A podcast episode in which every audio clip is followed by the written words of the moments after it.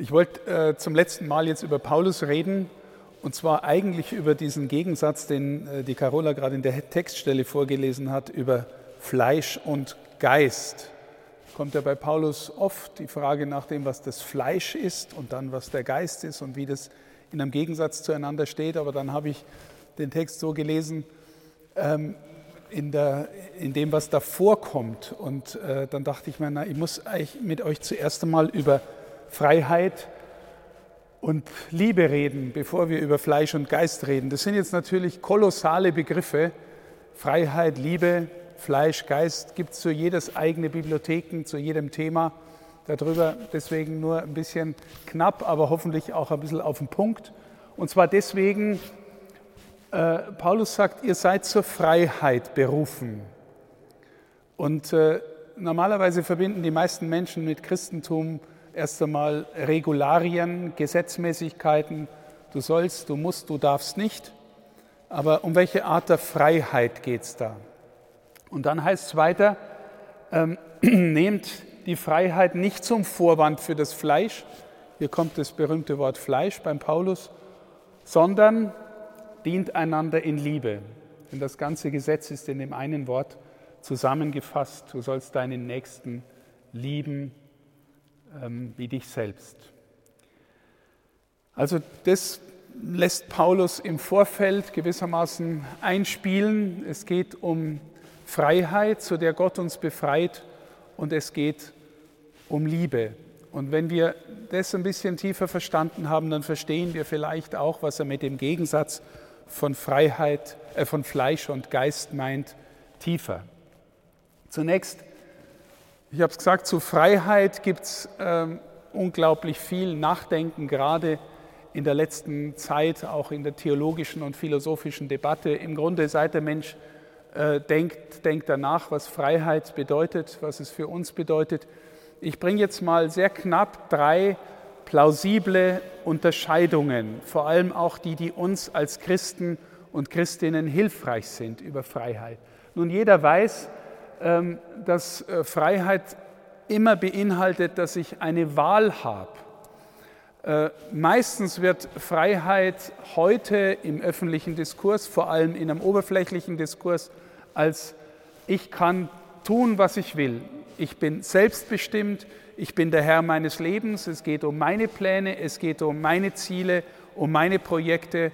Ich will mein Leben gelingen lassen. Ja, das ist nicht alles nur schlecht und Wahlfreiheit gehört in diese Freiheitsauffassung dazu, aber ähm, auf sich reduziert neigt diese Freiheit, äh, diese Auffassung von Freiheit immer dazu, zuerst nur sich selbst in den Mittelpunkt zu stellen. Also Freiheit ist Freiheit für mich und was gut und richtig in der Welt ist, darüber entscheide ich.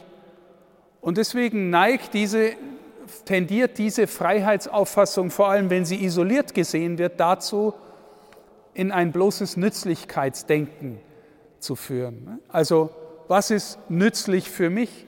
Was bringt mir was? Das wähle ich. Kennt jeder von euch? Macht auch jeder von euch? Mach auch ich? Aber ist längst nicht alles, was Freiheit in einem tieferen Sinn ausmacht. Ich habe als zweites hingeschrieben, philosophisch tiefer Freiheit für Exzellenz.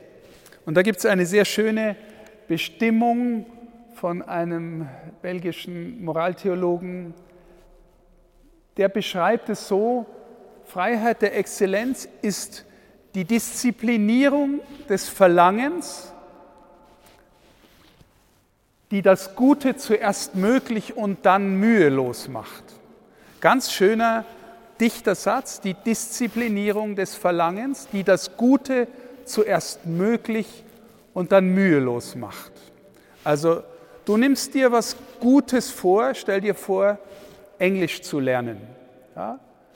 Eine neue Sprache lernen braucht ziemlich viel Mühe, Disziplin. Du müsstest Vokabeln lernen, du müsstest irgendwie mit Texten arbeiten, die du übersetzen willst aber neben dir liegt dein Handy und du schaust alle zwei Sekunden auf dein Handy, ob sich da irgendwas tut. Jetzt die Disziplinierung des Verlangens ich lasse mein Handy mal liegen. Die das Gute möglich, ja, am Anfang ist es echt mühselig, aber wenn ich mich konzentriere, ist es möglich. Und je mehr ich lerne, wird es mühelos. Irgendwann lernst du mühelos Englisch sprechen oder Italienisch und merkst gar nicht mehr, weißt gar nicht mehr, wie viel dich das Mühe gekostet hat, auch um dein Verlangen, um deine vordergründigen äh, äh, äh Begierden zu stillen. Ja, jeder, der studiert und eine Seminararbeit machen muss, ja, bis du mal anfängst, bis du mal bei der Sache bleibst, konzentriert bleibst, bis nicht dauernd irgendwas anders machst, weil dir wahnsinnig viel einfällt, was man noch alles machen könnte. Konzentration, bei der Sache bleiben, Disziplinierung des Verlangens. Wenn du mal zehn Seminararbeiten geschrieben hast, geht die elfte echt entspannt, weil du weißt, wie es geht. Disziplinierung des Verlangens, die das Gute möglich und dann mühelos macht. Denk an, du lernst eine Sportart, du lernst ein Musikinstrument, überall brauchst du erstmal Konzentration, äh, Sammlung, äh, Disziplinierung von anderen irgendwelchen Wünschen, Begierden, die dir da gerade reindrängen. Und irgendwann kannst du frei improvisieren, kannst wunderbar Tennis spielen, was auch immer. Also, und dasselbe gilt übrigens auch auf der moralischen Ebene. Du möchtest ein Mensch werden, der verlässlich ist. Vielleicht ist dir das von Anfang an eingeimpft, vielleicht aber auch nicht. Vielleicht machst du einfach immer lieber, was du willst und willst dich überhaupt nicht binden. Ja? Paar Mal Verlässlichkeit echt einüben, Termine einhalten, pünktlich kommen, ja? bei der Sache bleiben, beim anderen bleiben, treu sein kostet dich am Anfang vielleicht Mühe. Wenn es dir in Fleisch und Blut übergeht, wird es vielleicht die Form deiner Freiheit. Freiheit der Exzellenz. Ja? Und es ist dann nicht automatisch nur, ich mache immer nur, was mir Spaß macht. Weil da kommt dir dann von der Sache selbst her oder von dem anderen Menschen auch etwas von außen auf dich zu, auf was du dich einlassen sollst. Disziplinierung des Verlangens, die das Gute möglich und dann mühelos macht. Wie wird man ein verlässlicher Mensch, eine treue Seele, ein wahrhaftiger Mensch? Alles so Tugenden, die, so glaubt die alte Philosophie schon, eingeübt werden müssen, bis sie dann mühelos werden und von selbst gehen. Und das Dritte, das ist dann eher unsere äh, Auffassung von Liebe, die natürlich in gewisser Weise die anderen beiden voraussetzt. Ja, also natürlich gibt es Wahlfreiheit und du darfst auch wählen und sollst auch wählen. Natürlich gibt es diese Einübung der Tugend oder der Disziplinierung, der Selbstdisziplin. Aber dann, wir glauben, wenn wir aus der Liebe Gottes lernen zu leben, dann wird diese Freiheitsauffassung nochmal vertieft. Vom heiligen Augustinus gibt es das berühmte Wort, Liebe und dann tu, was du willst.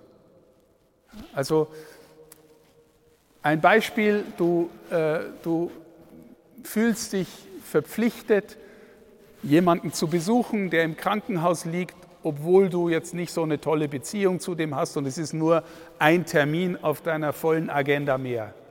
Ja? Je lieber du den hast, desto selbstverständlicher nimmst du dir Zeit, dahin zu gehen und den zu besuchen.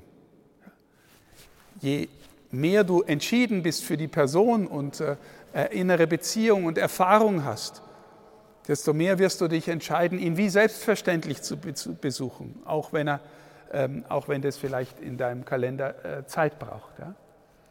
Aber das ist jetzt äh, ein, etwas, was uns zur zweiten Frage führt. Was verstehen wir eigentlich unter Liebe? Ich erinnere mich wirklich wie, fast wie heute, als ich vielleicht 14, 15 war und in meinem Umfeld eine junge Frau, die ein, zwei Jahre älter war als ich und die hat einen Verehrer gehabt. Und äh, sie hat mit einer anderen Person darüber gesprochen, wie sie jetzt auf diesen Verehrer reagieren soll.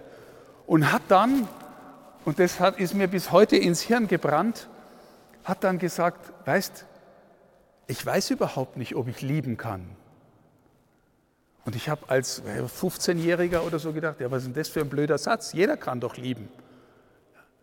Weil ich das irgendwie wie selbstverständlich empfunden habe.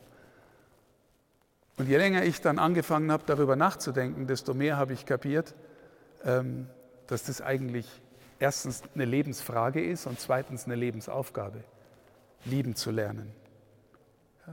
Weil nicht alles, was wir für Liebe halten und was unter dem Namen daherkommt, ist schon Liebe. Deswegen schauen wir das jetzt noch ein kurz äh, ein bisschen tiefer an. Ich glaube, das ist mit dem Wort Gott zusammen das am meisten missverstandene Wort der Welt, vielleicht auch am meisten missbrauchte Wort. Denn jeder weiß irgendwie, ich habe ja als 15-Jähriger auch irgendwie gewusst, was Liebe ist oder gemeint zu wissen. Ja? Und jeder hat irgendwelche Formen von Liebe erfahren und, und kann sie vielleicht auch schenken. Aber ist es schon das, was wir meinen, wenn wir sagen, Gott ist die Liebe? Ist nicht eine der größten Gefahren von Paaren, die sich finden ja, und die sagen, Gott ist die Liebe und wir haben uns lieb, also ist es automatisch auch Gott, ist echt eine Verwechslung. Ja, weil die Liebe, die er meint, die reicht tiefer und ist weitreichender, als wenn es dir gerade die Hormone durcheinander haut und du denkst, es ist Liebe. Ist noch nicht automatisch so. Ja? Also jeder weiß, was Liebe ist und jeder weiß auch hoffentlich, das Wissen alleine macht es noch nicht.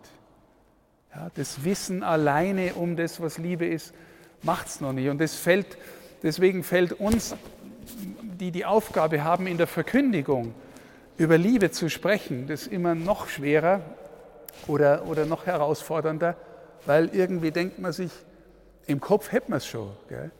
Aber hier die Trägheit, der alte Adam, die eigene Bequemlichkeit, die eigene Ein, das eigene Eingeständnis, dass man doch in seiner Liebesfähigkeit sehr begrenzt ist, das, äh, das neigt, da neige ich dann manchmal dazu zu sagen, dann reden wir nicht so viel über Liebe oder bleiben wir lieber an der Oberfläche.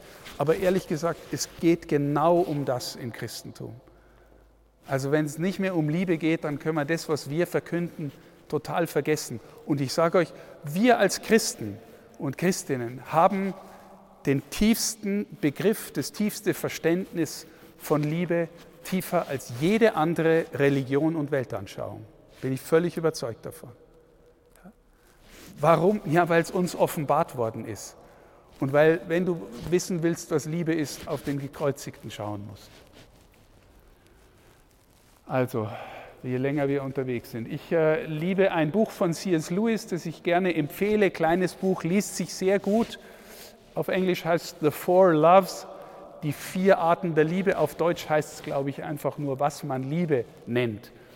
C.S. Lewis sagt zunächst mal, und das ist schon eine wichtige Unterscheidung, es gibt immer, vor allem bei uns Menschen, immer eine schenkende Liebe und bedürftige Liebe. Und ein Beispiel, das er nennt für die schenkende Liebe, ist etwa der, weiß ich, der Familienvater, die Familienmama, der hängt sich rein und, äh, und äh, arbeitet, damit, äh, damit Einkommen reinkommt, damit die Familie leben kann. Der opfert sich auf für seine Kinder, für seine Ehefrau oder umgekehrt die Partnerin für ihren Ehemann. Schenkende Liebe, Hingabe. Und ein Beispiel für bedürftige Liebe das kleine Kind, das erschreckt und in die Arme der Mama läuft, weil es die Mama so lieb hat. Und da ist irgendwie Schutz und Sicherheit. Ja. Also nur ein, ein, ein einfaches Bild. Jeder von uns ist auch bedürftig nach Liebe. Jeder und jede. Ne? Natürlich ist Gott vor allem schenkende Liebe, vor allem, aber denkt an das Weihnachtsereignis, er macht sich in seiner Liebe auch radikal bedürftig weil ein kleines Baby ist das abhängigste Wesen, das wir uns denken können. Ne?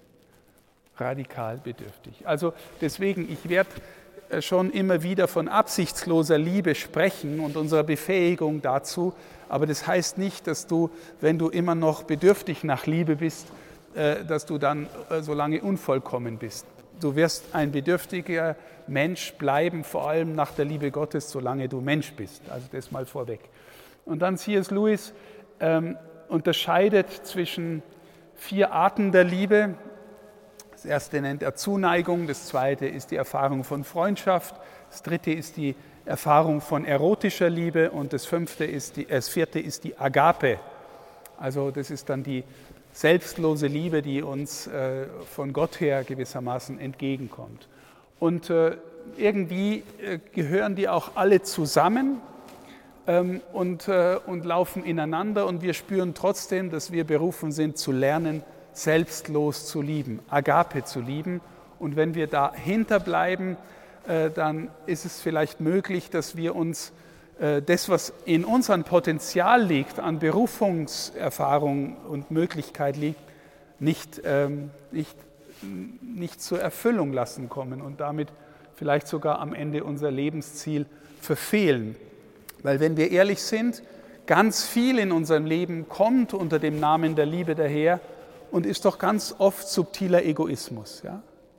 Ich habe dich schon gern, aber ich liebe dich für mich. Und ich liebe dich so lange du so bist, wie du mir passt. Und wenn du nicht mehr so bist, wie du mir passt, dann liebe ich dich nicht mehr. Das ist jetzt noch nicht automatisch die Liebe, die der Herr meint, ne? sondern womöglich kaschierter Egoismus. Also Zuneigung, das geht von, äh, ja, ich habe äh, meine Arbeitskollegen ganz gern oder vielleicht fängt es sogar an von äh, bei Ich mag Pizza oder Himbeereis oder was auch immer. Ich liebe äh, die Natur, ist alles ganz schön. Das sind so ähm, affektive Momente der Zuneigung, der Liebe, die dazugehören, die gefühlsbestimmt sind und die auch jeder Mensch von uns hat. Freundschaft ist ein großes Thema, auch in der Philosophie. Ähm, und immer ist die Frage, wie tief ist deine Freundschaft? Sie wird je tiefer, je, mehr, je weniger du den anderen nur benutzt. Ja, meistens gehen Freundschaften an über gemeinsame Interessen. Du spürst, der oder die hat die Gemeinde die gleiche Wellenlänge und, und interessiert sich für dieselbe Thematik, hat einen ähnlichen Humor, äh, ist begeistert von denselben Menschen oder Themen und so weiter. Du fängst es als Interessengemeinschaft an, hast auch viel davon, aber du weißt selber, eine tiefe Freundschaft befähigt dich auch beim anderen zu sein, wenn du gerade nichts davon hast, wenn es dem dreckig geht oder der. Ja? Und dann ist es viel mehr als nur eine Interessen- und Zweckgemeinschaft. Also Freundschaft hat verschiedene Dimensionen und wenn dir geschenkt ist, einen Freund, eine Freundin zu haben, dann freue dich, das ist eine der größten äh, Geschenkerfahrungen, die Leben sinnvoll machen in diesem Leben. Ja? Wenn man wenn man die Erfahrung machen darf, in tiefe Freundschaften hineinzufinden. Eros ist das Phänomen, das uns alle immer wieder beschäftigt, umtreibt, das die Welt umtreibt. Ne, das ist äh, etwas, was äh, ganz tief in unser Menschsein äh, eingreift, uns durchdringt, auch unsere Identität oft mitbestimmt. Ähm, die erotische Liebe, die Sehnsucht nach Erfüllung in erotischer Liebe, aber wir spüren mitten darin auch die Gebrochenheit und die Ambivalenz des Menschen. Ja? Auf der einen Seite was ganz Tiefes, Schönes, Lusterfahrenes, äh, Verbindendes mit viel Kraft und etwas, was dich wahnsinnig motivieren kann. Und auf der anderen Seite mitten darin auch äh, die Gefahr, dass du dich verrennst, dass du blind wirst, dass du äh, Eifersuchtskriege anfängst, das, was auch immer. Ne? Also ähm, das ist ein Phänomen, das uns äh, sehr schön gewissermaßen äh, ein, wie soll ich sagen, in gewisser Weise sogar den Himmel aufsperren kann, weil wenn du das hohe Lied der Liebe im Alten Testament mal liest, ein kurzes, äh, kurzer Text, äh, der voll ist von vorn bis hinten mit erotischen Motiven von Liebe zwischen Mann und Frau.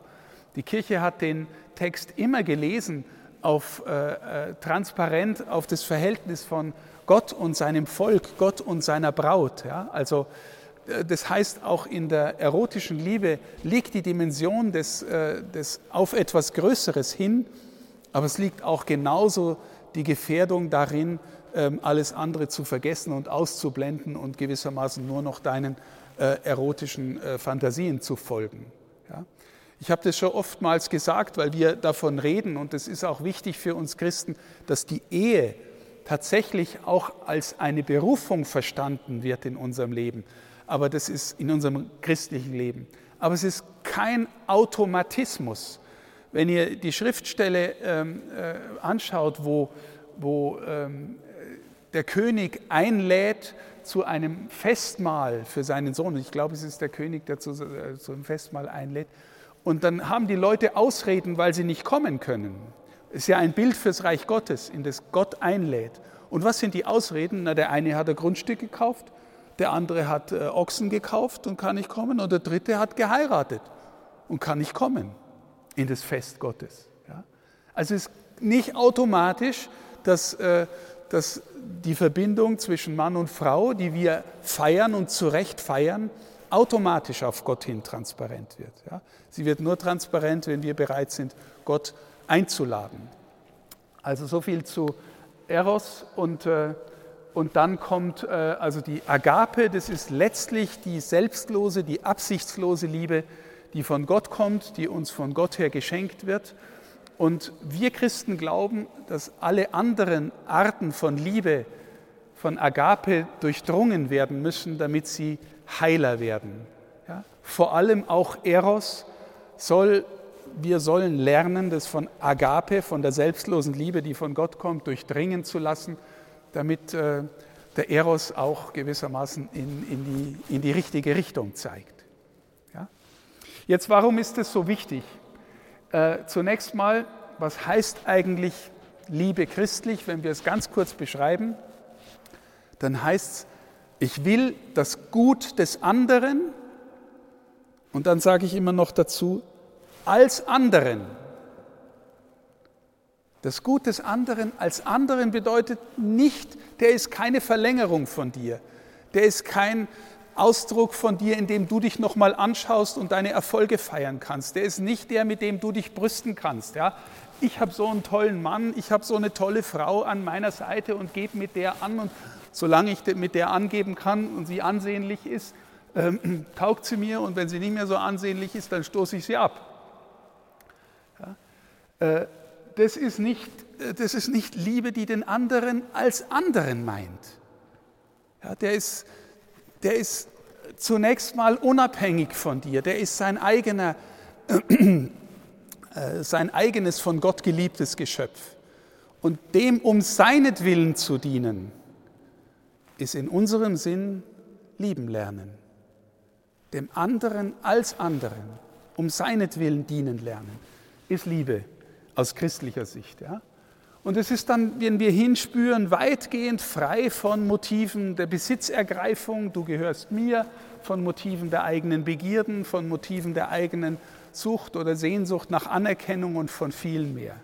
Ich will dich, ich meine dich als dich selbst. Ja? Und, und, und deswegen habe ich jetzt dahinter geschrieben, daher ist es auch wahr. Wisst ihr, so viele Urteile, die wir abgeben, sind geleitet von vordergründigen eigenen Interessen. Aber wer wirklich auf den anderen als anderen schauen kann, das heißt, wer ihn lieben kann, der sieht ihn im richtigen Licht. Einen anderen lieben hat auch mal jemand gesagt, ganz eine schöne Definition heißt, äh, verstehen, lernen, was Gott mit dieser Person gemeint hat. Und das heißt nicht zuerst verstehen, lernen, was ich von ihm haben könnte, sondern verstehen, lernen, was Gott mit dieser Person vorhat. Oder was er in sie hineingelegt hat. Oder was er von sich über sie gedacht hat. Und versteht ihr, von dort her ist es auch wahr. Und zwar wahrer, als wenn ich immer nur das sehe, was mir was bringt und was mir was nützt. Mein bischöflicher Wahlspruch, den ich mal gewählt habe, also ein Satz vom heiligen Augustinus heißt, der Sieg der Wahrheit ist die Liebe. Die Wahrheit siegt als Liebe. Ja? Aus dem ehrlichen Wunsch und der Sehnsucht, dass das Leben des anderen gut ist oder gut wird. Jetzt denkt euch mal, wir haben eine riesige Herausforderung von Jesus bekommen, dass du deine Feinde lieben sollst. Ja, da äh, macht einer üble Nachrede über dich. Da setzt einer Gerichte über dich in die Welt, die äh, verkehrt sind. Da mobbt dich einer im Betrieb. Kannst du immer noch wollen, dass dessen Leben gut wird? Oh, echt schwer. Aber so liebt Gott. Ja, der lässt es nämlich regnen und die Sonne auf und untergehen über Böse und Gute steht im Evangelium. Steht ihr? In dieser Weise ein liebender Mensch werden, lernen, das ist unsere Lebensaufgabe, bedeutet reif werden, tief werden, heiler werden, heiliger werden. Die Liebe kommt von Christus, sagt, er, sagt der Paulus im Römerbrief, die Liebe Gottes ist ausgegossen in unsere Herzen durch den Heiligen Geist, der uns gegeben ist. Sie ist getragen von einer inneren Entscheidung. Also ne, oft geht Liebe mit Gefühlen einher und das ist auch nicht schlecht. Mit Gefühlen der Zuneigung, der Freundschaft, manchmal auch der erotischen, äh, des erotischen Begehrens oder Empfindens. Ähm, aber in der Tiefe ist die Liebe, um die es da geht, eine Entscheidung. Ein Ja, ein Ja der Treue zum anderen. Wisst ihr, wenn ihr mal verheiratet seid oder einen Freund habt, der, der euch gerade ärgert oder ein kleines Kind habt, das zu euch gehört, aber das äh, weiß ich, was die ganze Nacht nur schreit und euch jetzt wirklich keine netten Gefühle ins Herz macht, ähm, dann hast du trotzdem, bist du zu deinem Kind entschieden, weil du, weil du Ja zu ihm gesagt hast. Ja? Das heißt, Liebe geht meistens mit Gefühlen einher, aber nicht immer und nicht automatisch. Und tiefer liegt die Entscheidung zum anderen. Das Ja der Treue zum anderen. Es liegt tiefer. So, wenn du fragst, also, ne, manche sagen, was ist eigentlich der Wille Gottes für mein Leben? Die Antwort ist ganz einfach. Liebe und lerne lieben. Wenn, wenn du das lernst, dann erfüllst du Gottes äh, Gottes Willen für dein Leben. Ganz einfach, eigentlich. Und dann doch wieder nicht so einfach. Warum ist es so? Ähm, weil, wenn du dich fragst, warum gibt es eigentlich die Welt? Braucht Gott die Welt? Braucht Gott die Schöpfung? Nee, Gott hat die Schöpfung einfach so aus absichtsloser Liebe äh, in, in die Existenz geführt. Kein anderer Grund als absichtslose Liebe. Deswegen gibt es die Welt. Gott schafft jeden und jede von uns aus absichtsloser Liebe. Warum gibt es dich? Braucht dich Gott? Nee, ehrlich gesagt, er braucht dich nicht. Er ist auch so glücklich ohne dich. Aber er wollte dich einfach. Und weil er dich wollte, will er auch, dass du mitwirkst an seinem, äh, an seinem Reich, an seinem Leben. Und er glaubt auch, oder er, was heißt er glaubt? Er weiß, wir glauben, äh, wir glauben, dass wenn wir lernen, in die absichtslose Liebe hineinzufinden, dass wir dann in einem tiefen Sinn glücklich werden und äh, weil er will, dass wir glücklich werden. Also du bist geschaffen aus absichtsloser Liebe. Mit dem Verlassen des Paradieses, mit diesem äh, Wort in Anführungszeichen sage ich jetzt einfach mal, dass mit uns Menschen irgendein Unglück passiert ist, das uns äh, unfähig macht, absichtslos zu lieben, weitgehend unfähig macht. In dem Augenblick, in dem wir das Paradies verlassen haben, uns letztlich gewissermaßen losgelöst haben aus der inneren Verbindung mit ihm, neigen wir dazu, uns selbst zu Gott zu machen, unser eigenes Ego ähm, in die Mitte unserer Existenz zu äh, setzen und von da an dreht sich die Welt immer nur um mich und äh, ich fange an, Freiheit oberflächlich zu verstehen und die Menschen zu benutzen und zu gebrauchen und äh, bin relativ erbärmlich in dem Versuch, absichtslos zu lieben. Das ist unser, unser Schicksal. Warum wird Christus Mensch? Ja, aus absichtsloser Liebe zu dir. Warum stirbt er am Kreuz? Aus absichtsloser Liebe zu dir. Und mit absichtslos meine ich nicht, du bist ihm wurscht. Mit absichtslos meine ich, er will, dass du du selber wirst und immer mehr aus dem leben kannst, was er für dich gedacht hat.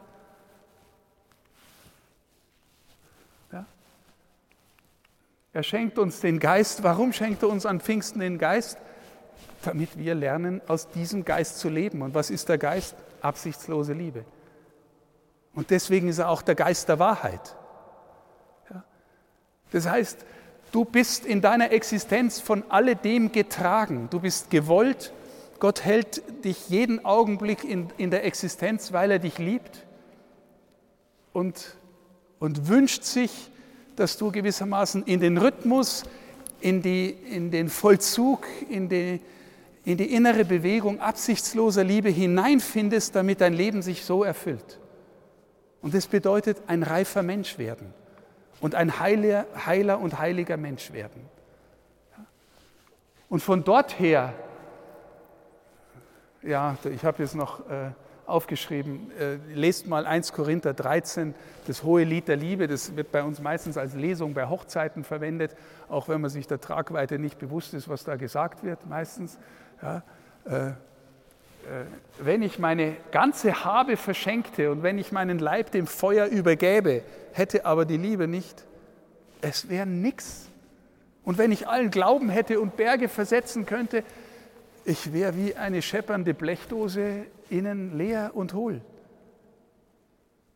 Also Paulus will oder Gott will und Paulus hat es kapiert, dass wir Menschen werden, die in den Fluss der Liebe hineinfinden. Das ist die Erfüllung unseres Lebens. Und wir können es nicht aus uns. Wir können es aus der Verbindung mit ihm. Deswegen, ne, Paradies verlassen heißt eigentlich Trennung aus dem Haus des Vaters äh, ähm, hinausgehen und, und dann, wie finden wir wieder zu? Und jetzt von dieser Basis her habe ich diese Aufzählung mir nochmal vorgenommen, wo es jetzt um die Werke des Fleisches und um die Frucht des Geistes geht. Die Werke des Fleisches und die Frucht des Geistes. Also jetzt, was ist Fleisch bei Paulus? Fleisch ist nicht einfach der, ähm, äh, dein Leib, der, ne, der irgendwann mal im Grab verfault, weil er nur Fleisch ist. Paulus äh, meint, Fleisch ist der Mensch, der eigentlich mit Gott nichts zu tun haben will und deswegen viel stärker den eigenen vordergründigen Bedürfnissen und Begierden ausgeliefert ist. Das ist der Mensch, den Paulus Fleisch nennt, ja, der äh, von Gott getrennt ist, mit Gott nichts zu tun haben will und deswegen viel leichter Beute für seine Begierden sind und für gewissermaßen Desintegration. Mit Desintegration meine ich, ein Mensch, jeder von uns hat daran, äh, kann das wahrscheinlich auch nachvollziehen, weißt du schon immer genau, was du eigentlich willst?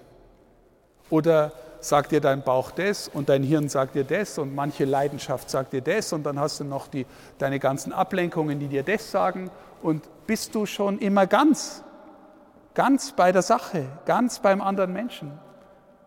Wir alle sind in gewisser Weise desintegriert. Ja? Je mehr wir dem folgen, was Paulus Fleisch nennt, desto desintegrierter werden wir. Desto mehr gefangen von dem, von vordergründigen Bedürfnissen und Begierden, desto weniger fähig, in die Sammlung, in die Ganzheit, in die Liebe zu finden. Und je weniger gewissermaßen die Liebe, aus, aus, die Gott gibt, aus unserem Leben her, heraus ist, desto mehr neigen wir dazu, Menschen des Fleisches zu werden. Und jetzt nennt der Paulus die Werke des Fleisches. Ich fand es auch nochmal gut in der Gegenüberstellung. Die Werke des Fleisches ist Plural und die Frucht des Geistes im zweiten Absatz ist Singular. Interessant, ne? Also, die Werke des Fleisches, da geht es ganz auseinander. Unzucht, Unsittlichkeit, ausschweifendes Leben, Götzendienst, Zauberei, Feindschaften, Streit, Eifersucht, Jähzorn, Eigennutz, Spaltungen, Parteiungen, Neid, Missgunst, Trink- und Essgelage und ähnliches mehr. Paulus beschreibt im Grunde die Welt, wie sie so ist. Die Werke des Fleisches. Ja, jeder kennt in sich äh, wahrscheinlich einen Haufen von dem Zeug in seinem eigenen Leben. Ich kenne es auch. Und ich merke merk dann immer, nee, das kann es nicht sein. Ja. Und dann sagt auch Paulus ziemlich heftig, wer sowas tut, wird das Reich Gottes nicht, ergen, äh, nicht erben. Ja, was, was meint er damit? Naja, wenn du, wenn du in der Dimension der Zerstreutheit bist, der Spaltung, des Unfriedens, der, des, äh, äh, ja, irgendetwas folgen, was du eigentlich nicht willst. Jeder kennt das von sich, oder? Du verbringst einen Nachmittag und hast den ganzen Nachmittag irgendwas getan, was du eigentlich gar nicht wolltest. Ja, Kämmer. Also, was heißt das? Ja, du bist nicht daheim innerlich. Und daheim heißt im letzten Teil, Teilhabe am Reich Gottes haben. Also deswegen die Werke des Fleisches, du wirst auseinandergetrieben. Und umgekehrt, die Frucht des Geistes, also Frucht heißt irgendwie, das ist Singular, das, Du bist darin geeint, äh, dem, der irgendwie aus dem Geist lernt zu leben und zu lieben, dem wachsen all diese Dinge zu, weil sie alle gewissermaßen aus dem einen fließen. Also, Liebe, naja, das ist eh die Grundlage von allem, aber Freude. Der erste große Text, den der Papst Franziskus veröffentlicht hat, hat den wunderbaren ersten Satz, ähm, die Freude des Evangeliums erfüllt das Herz und das ganze Leben derer, die Jesus begegnen. So ein schöner, starker Satz. Ich hoffe, das ist die Erfahrung von Christinnen und Christen von heute, dass sie Jesus begegnen und etwas von dieser Freude fühlen können, die von ihm kommt. Der Friede. Der Friede kommt daher, dass du irgendwie in die Erfahrung findest, du, du bist angekommen, du darfst zu Hause sein. Du, das hat was von, ich bin mit dem Herrn und, und deswegen bin ich im Frieden. Langmut, Geduld, Freundlichkeit, Güte, Treue, Sanftmut, Selbstbeherrschung. Dem allen widerspricht das Gesetz nicht. Über das Gesetz haben wir schon viel gesprochen.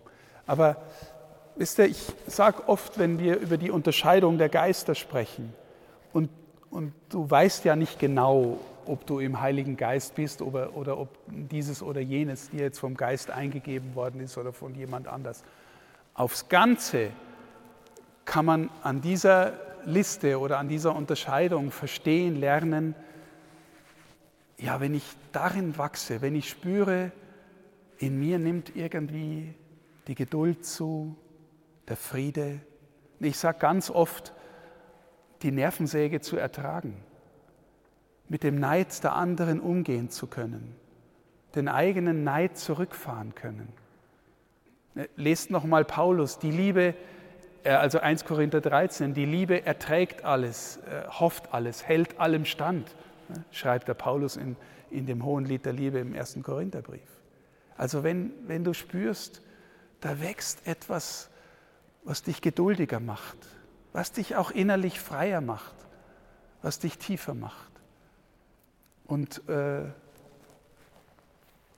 dann, darfst du, dann darfst du ziemlich gewiss sein, dass dass dein Leben im Heiligen Geist am Wachsen ist. Ist kein Automatismus. Kann auch sein, dass du mal von Gott in eine Trockenheit oder innere Dunkelheit geführt wirst. Das kann auch sein. Ja. Das, das kann dann auch manchmal unruhig machen oder sowas, aber meistens schenkt dir dann Gott auch trotzdem, dass du in Frieden bleibst, auch wenn du ihn nirgendwo spürst und nicht weißt, was du gerade tun sollst. Aber, aber er schenkt uns, dass wir im Frieden bleiben. Ich hab, äh, bin auch mal der Mutter Teresa begegnet. Äh, in, als ich in England studiert habe, hat sie dort die Studenten besucht und, äh, und ich habe nachher ihre Tagebücher gelesen und sie hat von so viel Dunkelheit im Inneren gesprochen. Ich glaube, äh, da hat sie Gott auch gewissermaßen an die Stelle von Menschen versetzt, die die Dunkelheit erleben, dass sie es vielleicht ein bisschen mitträgt. Aber so in der Begegnung war die Frau immer voller Friede, Güte, Freundlichkeit, all sowas, ne, was, man da, was man da so liest äh, beim Paulus. Also ganz grundsätzlich, wenn du wissen willst, ob du im Heiligen Geist gehst, ob du wächst, kannst du ähm, an, dem, an dieser Stelle, die uns Paulus da schenkt, im Galaterbrief, das gut unterscheiden. Das Wichtigste von allem, die Mitte von allem, ist, dass wir lieben lernen. Und zwar den Herrn und einander. Danke.